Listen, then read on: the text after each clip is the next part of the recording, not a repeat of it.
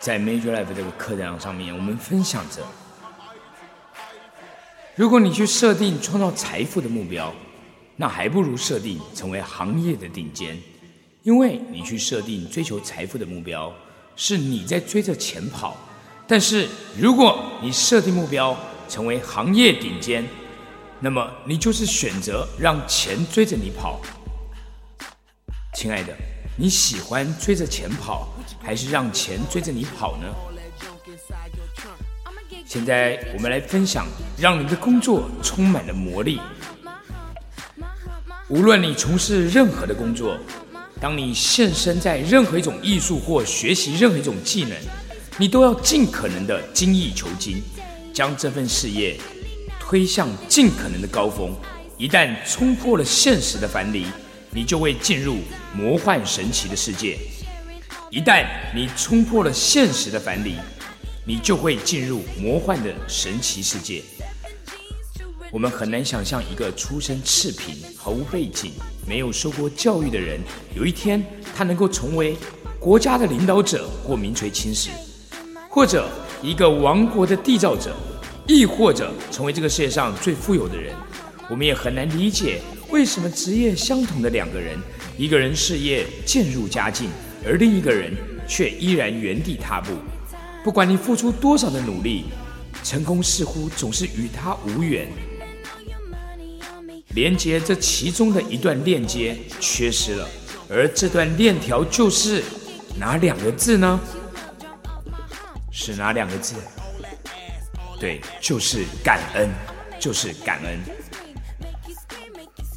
为了给你的工作和事业带来成功或好运，比如说，你可以得到更好的机会，你可以升迁，你可以加薪，你可以被录取，你可以受到。领导的器重，你首先都要对你现在所拥有的这份工作心怀感激，对于你现在这个岗位充满了感激。你的感激之情越强烈，对你的生活的影响也就越深刻。对从事工作心怀感恩，你自然就会投入更多。当你投入的更多，回报你的财富跟成功也会随之增加。如果你现在对手边的工作你不知感恩，那你的付出自然也会减少，你会有气无力，变得懒洋洋的，你也不会把它做到更好。你付出的越少，收获自然也会越少，这就是种豆得豆，种瓜得瓜的原理。结论就是，你无法从工作当中获得更多的快乐，往往出力而不讨好。事业停滞不前，甚至向倒退，这很可能让你失去更多美好的机会，甚至日后你可能会失去眼前的这份工作。切记，不存感恩的，连他所有的也要夺去。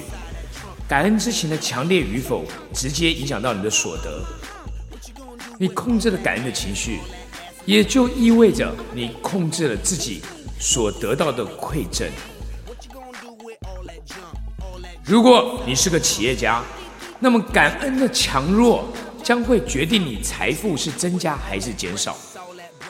对于你所从事的生意，你的客户以及你的员工所怀有的感恩，你是越强烈，那你的生意就会越发的兴盛。相对的，一个不懂得感恩、一味抱怨的一个商人，他的生意也必将惨淡收场。你应该要热爱自己的工作，不管你现在从事什么样的工作，你要心情愉悦、充满感恩的投入这个工作，不需要太过贪心。如果目前的工作并不是你理想的，或是实在让你无法获得快乐，那么收获理想工作的第一步就是对现在所从事的工作心怀感恩之情，因为你知道，当你在工作的时候。你心存感恩，你身边的人都可以接受到你的感恩的频率，自然他们就会把更好的机会给予你。同时，你持续不断的在心里面嘀咕、抱怨、发牢骚，身边的人也一样可以感受得到，那自然更美好的机会就会与你擦身而过。想象你身边有一个看不见的一个主管，一个领导，他是一个上级，是一个上司，他是一个看不见的。来想象他的存在，他的工作呢，就是记录下你对你工作的想法跟感受。这位主管，这位领导，他会一直跟随你，他们手上拿着笔跟纸。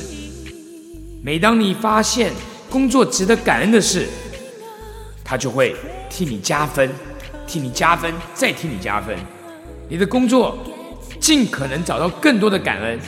一天结束的时候，你的上司、你的主管，他就会展示出一份内容丰富的感恩记录。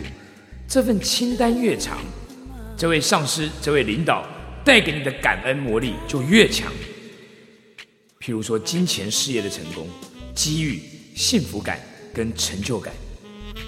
想象你在做的每一件事情，都有人在看着你。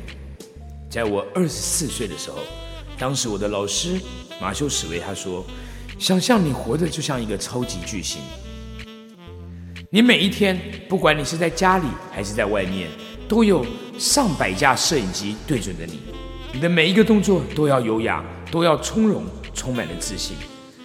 想象你的每一分每一秒都会曝露在荧光幕下，你想象那些在演艺圈红得越久的天王跟天后。”他们都是比一般的艺人更懂得多一百倍感激的人，所以他们吸引身边的人来持续的为他们付出，来帮助他们持续的成功。而那些抓到一次机会而瞬间走红的人，因为得意忘形，不懂得珍惜身边的人，因此他们也很快的失去原本属于他们美好的一切。你可以感激自己现在有了一份工作，你可以想象有多少的人现在正在失业当中，他们宁愿付出任何的代价，他们就是渴望得到你现在的一份工作。想想那些办公设备为你带来的便利，想想那些为你发明电话、安装电话、打印机、互联网以及在电脑上面帮你服务的人。想想那些让你的工作变得更舒适的人，比如说接线员、助理、门卫、邮差。再想想，当你领薪水、领红利的时候的那份喜悦感。现在想想那些令你感到快乐的工作内容。每次发现值得感恩的是，你身边那位隐形的上司、隐形的领导，他就会帮你加分。你从心里被加的分越多。你的成功就越大，你的生命也会变得更富足。当你连续这么做三个月之后，你就会发现，比现在更好十倍的机会在等着你，比现在多十倍的贵人会出现过来帮助你，只需要三个月。当你运用感恩的魔力，你就等于。